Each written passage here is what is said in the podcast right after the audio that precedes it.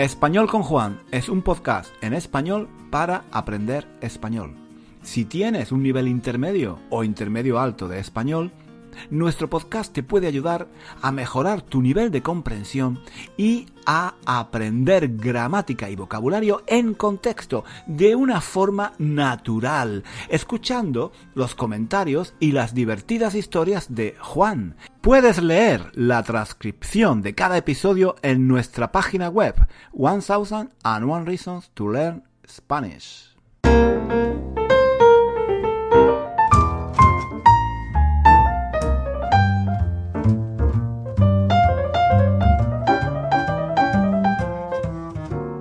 Hola chicos, ¿qué tal? Bienvenidos a un nuevo episodio de nuestro podcast Español con Juan. Ya sabéis que este es un podcast en español para para aprender español. Muchas gracias. Muchas gracias, por cierto, a todos los que estáis dejando vuestra crítica, vuestra opinión en Apple, Apple Podcast y en otras, en otras plataformas también, muchas gracias, muchas gracias, de verdad.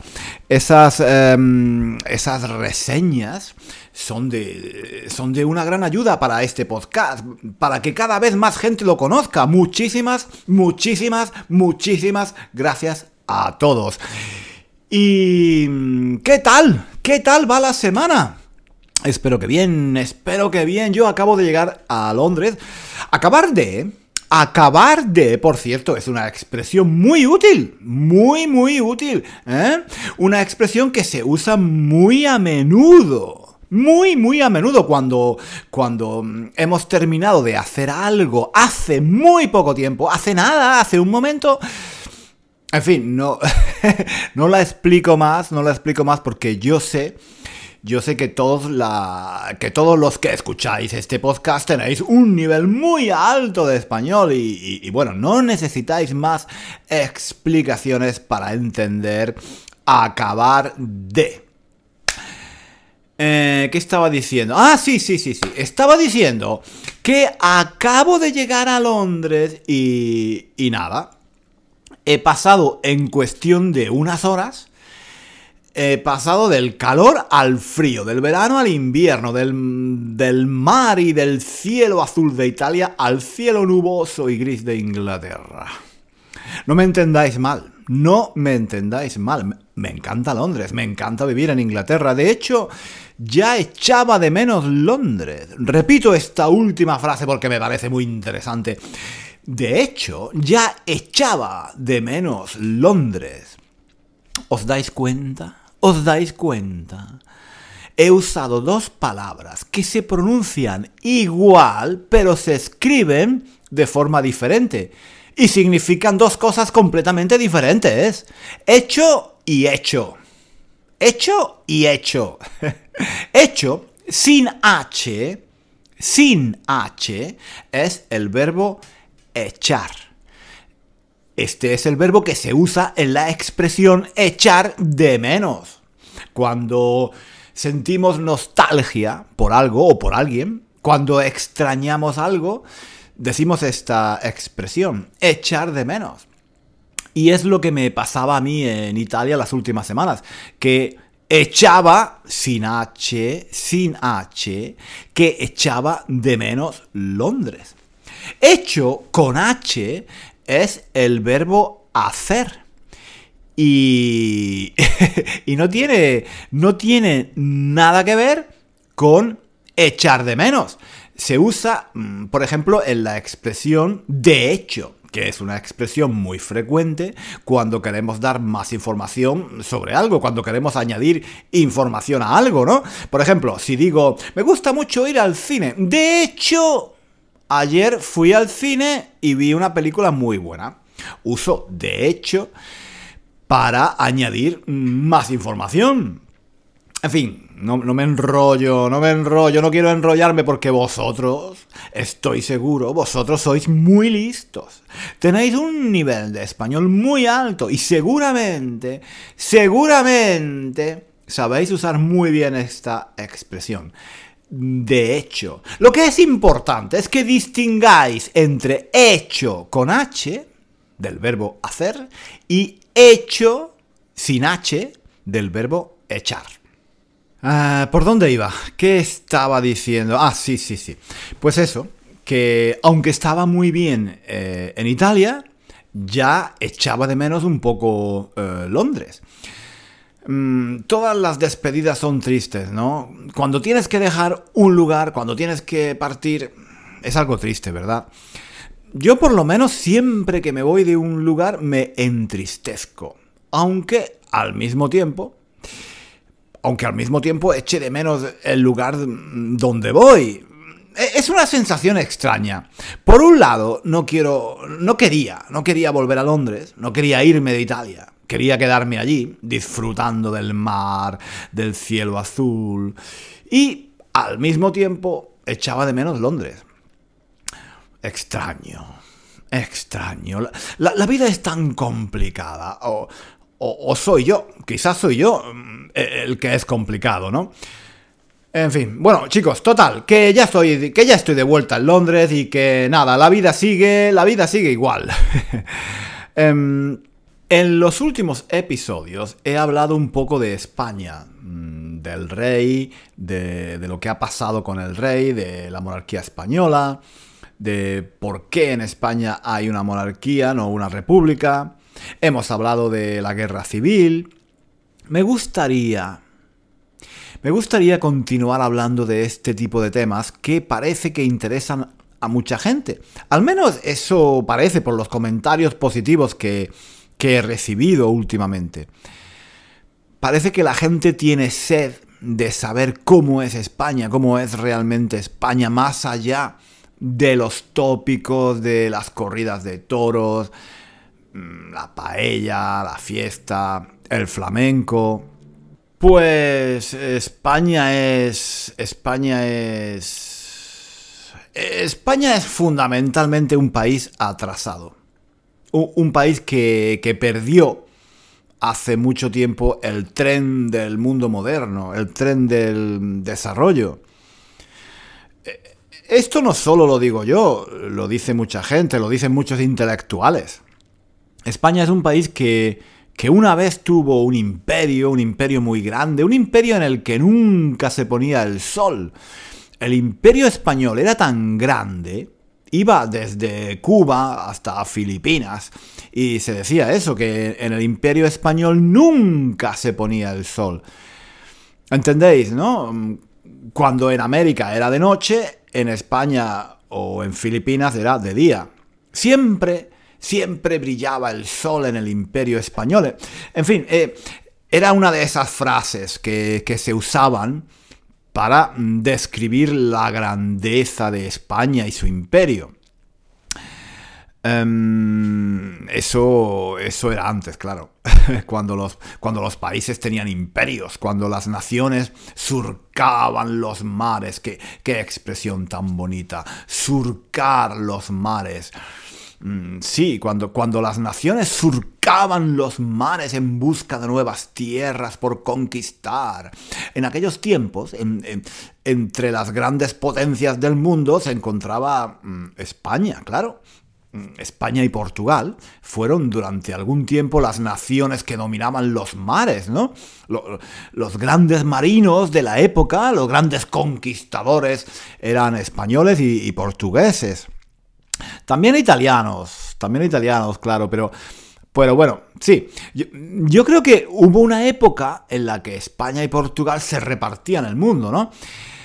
Ahora no quiero entrar en la polémica sobre si era justo o injusto, si la llegada de Colón a América fue un descubrimiento, una conquista salvaje, no, de, eso ya, ya, ya he hablado en otros episodios. Por ejemplo, cuando hablé del tema de las estatuas que se estaban derribando en algunos países.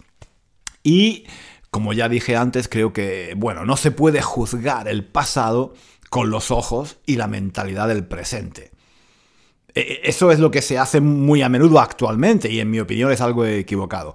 Pero hoy no quiero, no quiero hablar de eso. Hoy, sí.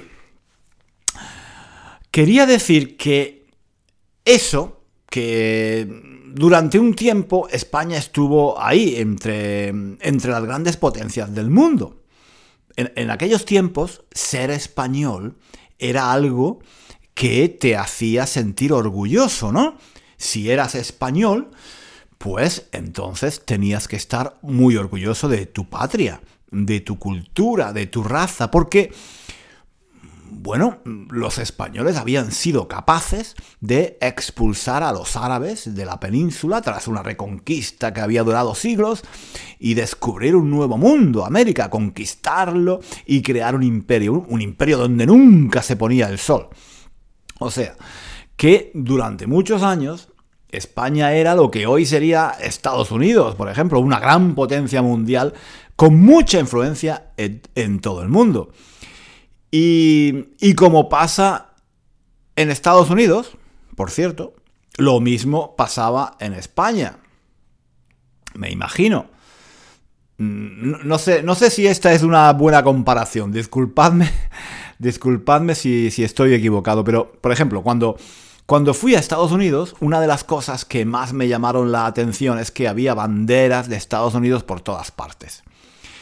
Y, no me refiero solo a edificios o lugares oficiales como los ayuntamientos, las escuelas, las oficinas del gobierno, no. La gente normal, la gente de la calle, lleva con orgullo su bandera, la bandera de Estados Unidos, por todas partes. En los coches, en, las gorras, en la, en la ropa, en las casas, en las tiendas, en los bares, en los restaurantes. Es muy común ver la bandera de Estados Unidos por todas partes es algo que salta a la vista, salta a la vista a cualquier persona que va a Estados Unidos, ¿no?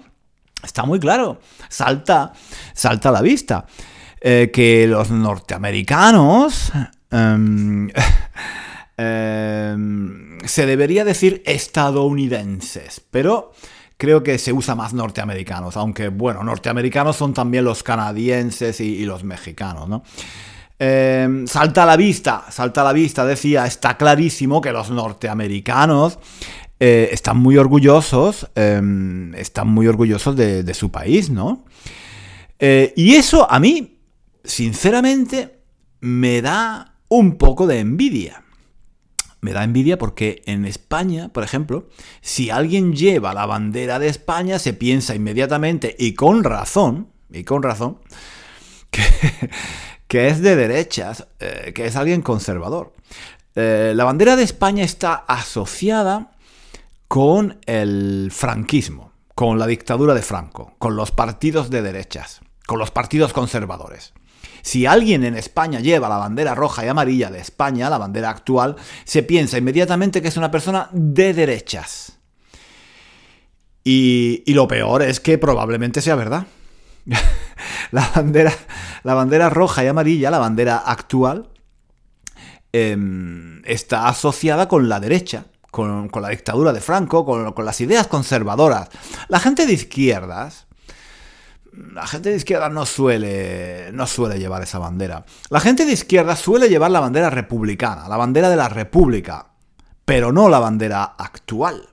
La bandera actual de España es la bandera eh, que se usa ahora porque es una bandera monárquica, pero si en España hubiera imperfecto de subjuntivo, porque es una situación hipotética, si en España hubiera una república, entonces la bandera sería diferente.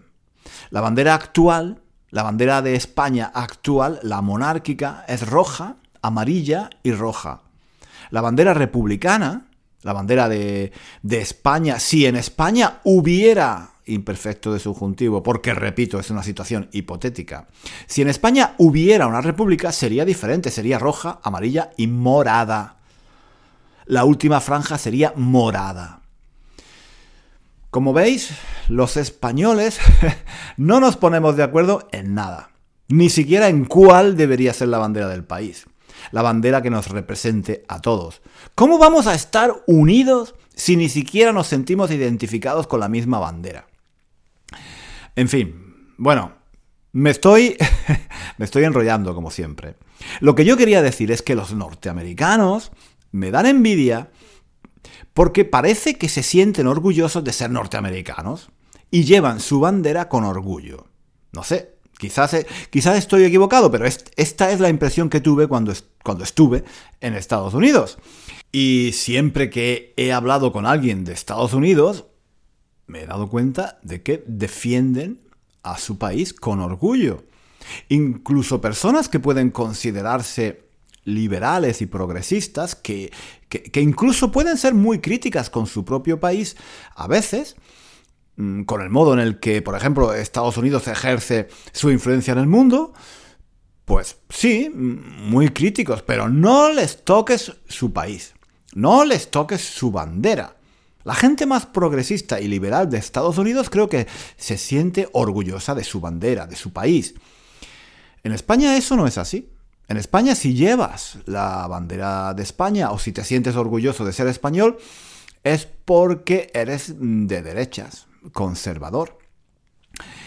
Y, y lo peor es que probablemente sea cierto, como digo.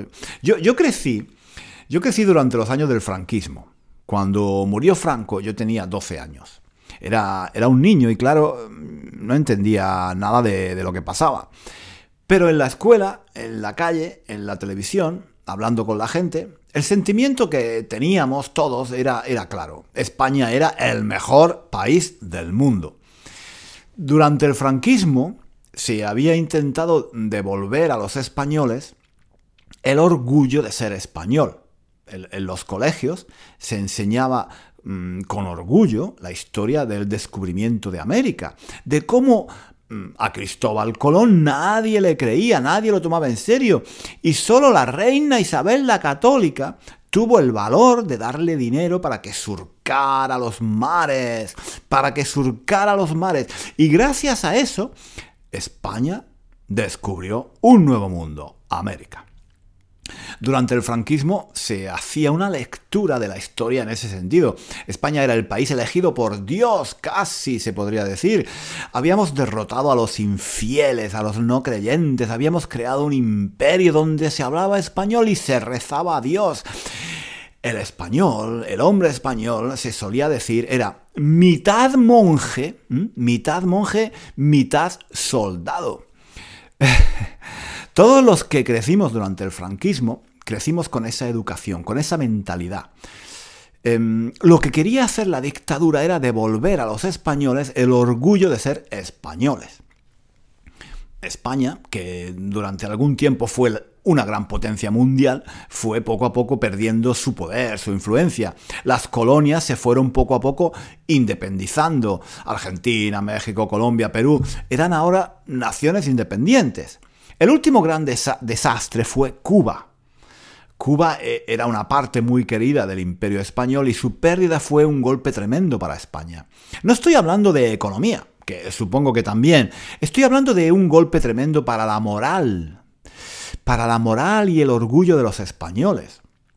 España perdió Cuba en 1898 y esta pérdida marcó a toda una generación. Si, si España fuera una persona, podríamos decir que España entró en una depresión. De hecho, de hecho, hay una expresión que se sigue diciendo hoy en España y que está relacionada con la pérdida de Cuba. Cuando alguien pierde algo, no necesariamente algo físico, puede ser, por ejemplo, un trabajo o, bueno, una bicicleta, por ejemplo, se suele decir, Va, no te preocupes. No tiene, no tiene tanta importancia. Más se perdió en Cuba. Más eh, se perdió en Cuba. Eh, o sea, no te preocupes que mm, no, no es un problema tan grave. Mm, mucho peor, mucho peor fue la, la pérdida de Cuba. Eso os puede dar una idea de lo que supuso para España la pérdida de Cuba y, otras colonias como Filipinas em, y Puerto Rico, que es lo que se conoce como el desastre del 98. De hecho, hay una generación de escritores e intelectuales que se llama la generación del 98. Estos eh, intelectuales de la época se dieron cuenta de que la pérdida de Cuba había supuesto un duro golpe para nuestro país, para el pueblo, que, España había entrado en crisis.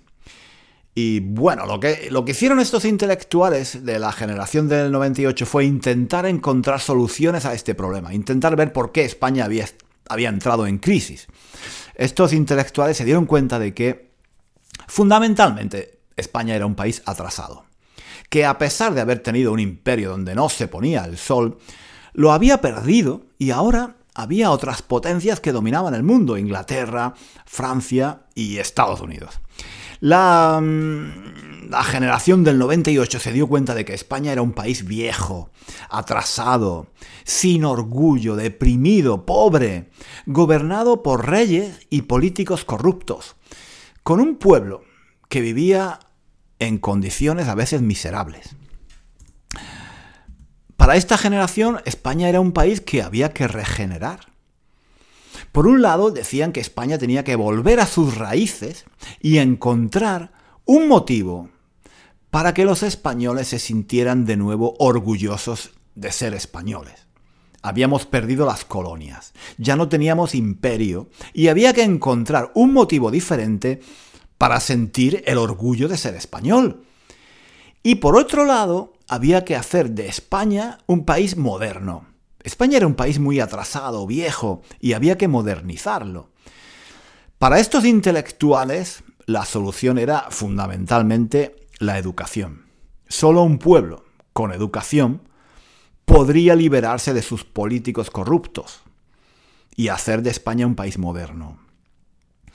Estoy hablando del desastre de 1898, de los primeros años del siglo XX, pero parece que estoy hablando de la España de hoy, ¿no?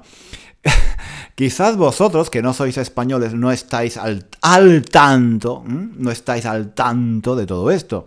Quizás, quizás os sorprenda esta visión de España, pero es así.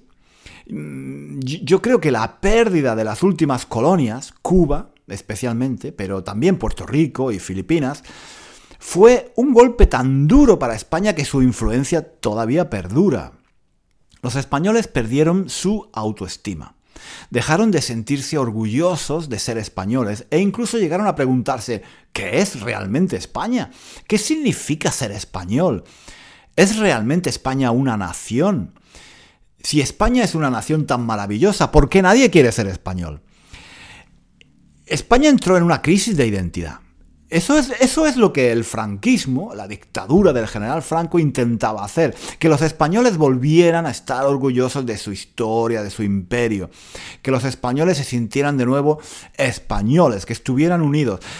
Pero parece que lo que consiguió fue todo lo contrario, todo lo contrario, porque en la actualidad, digamos que lo español está asociado al franquismo, a la dictadura, al pasado, o por lo menos a tener una mentalidad tradicional de derechas.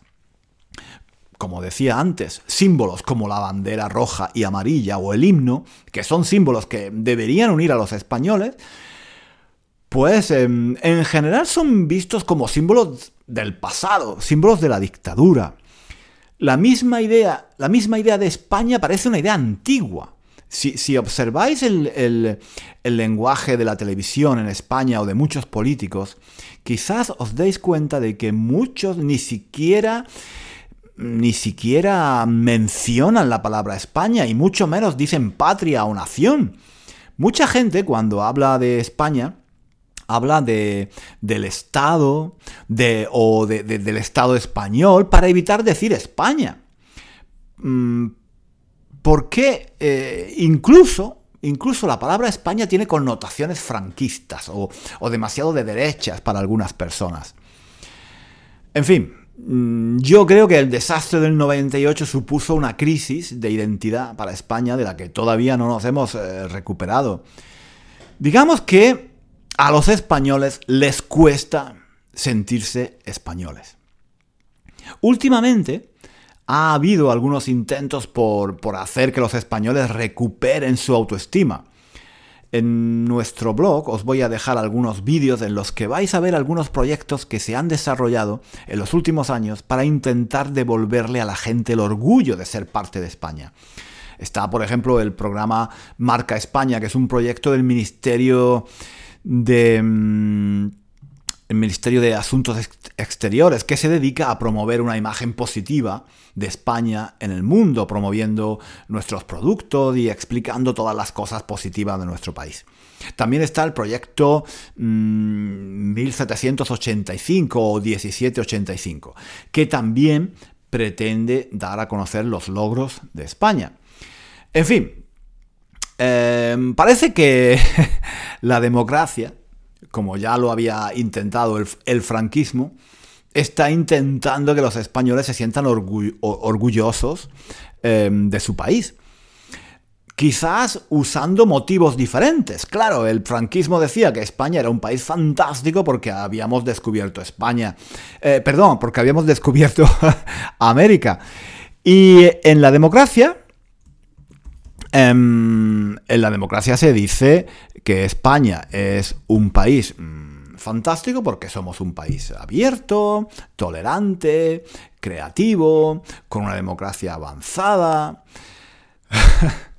Todas las comparaciones son odiosas, por supuesto, y yo no quiero decir que la democracia esté haciendo lo mismo que el franquismo, pero lo que sí quiero que entendáis es que mm, se llevan a cabo estos proyectos precisamente porque en España la gente no se siente en general orgullosa de su pasado, de su historia. Por eso los gobernantes mm, se sienten en la necesidad de recordárselo, ¿no? Si la gente tuviera una gran autoestima y se sintiera orgullosa de su pasado y de los logros de su país, no habría necesidad mm, no habría necesidad de recordar que ser español está muy bien, que, que tampoco estamos tan mal, que hay, que hay motivos para estar, eh, para estar contentos de, de ser español. Eh, que llevar la bandera de España no es una vergüenza y que llevarla no significa que seas conservador, de derecha o, franquista. Yo, em, sinceramente, soy, soy un poco escéptico con este tipo de proyectos. A mí mm, me parece que las razones por las que hay una crisis de identidad en España son muy profundas y no se pueden solucionar con unos cuantos libros o con una campaña publicitaria en la televisión.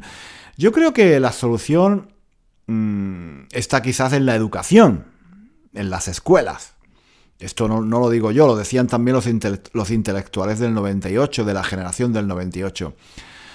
Para que un país cambie, el cambio tiene que empezar en la escuela. Pero ahora, ahora ya no tengo más tiempo para continuar. No quiero aburriros, no quiero aburriros más con este tema. Quizás os estáis aburriendo, ¿no? Al fin y al cabo, este es un tema que puede ser interesante para los españoles y no tanto para, para los extranjeros, no sé. Lo, lo, siento, lo siento si es así. De todas formas, supongo que si habéis escuchado hasta aquí, mm, supongo que será porque os interesa esto. Si no, ya, ya habríais dejado de escuchar, ¿no? Decidme mm, Decidme eh, cómo es, eh, cómo es la, situación en vuestro país. Eh, la, gente está orgullosa de ser miembros del país, mm, de su historia, de su bandera. Decidme, mm, decidme qué pensáis también sobre lo que he dicho de Estados Unidos. Quizás estoy equivocado. Mm, quizás lo que, lo que, pasa en España mm, pasa en todas partes. En fin, dejadme un comentario diciendo qué pensáis. Chicos, eh, nada más por hoy, no me enrollo más, no me enrollo más. En nuestro blog os dejo la transcripción de este episodio y algunas notas explicativas y material extra para entender mejor el tema. Echadle un vistazo cuando tengáis un momento, porque, no sé, yo creo que, puede ser interesante. Un saludo y nos vemos, no, no nos vemos, nos escuchamos, nos escuchamos la próxima semana, aquí, en español con Juan.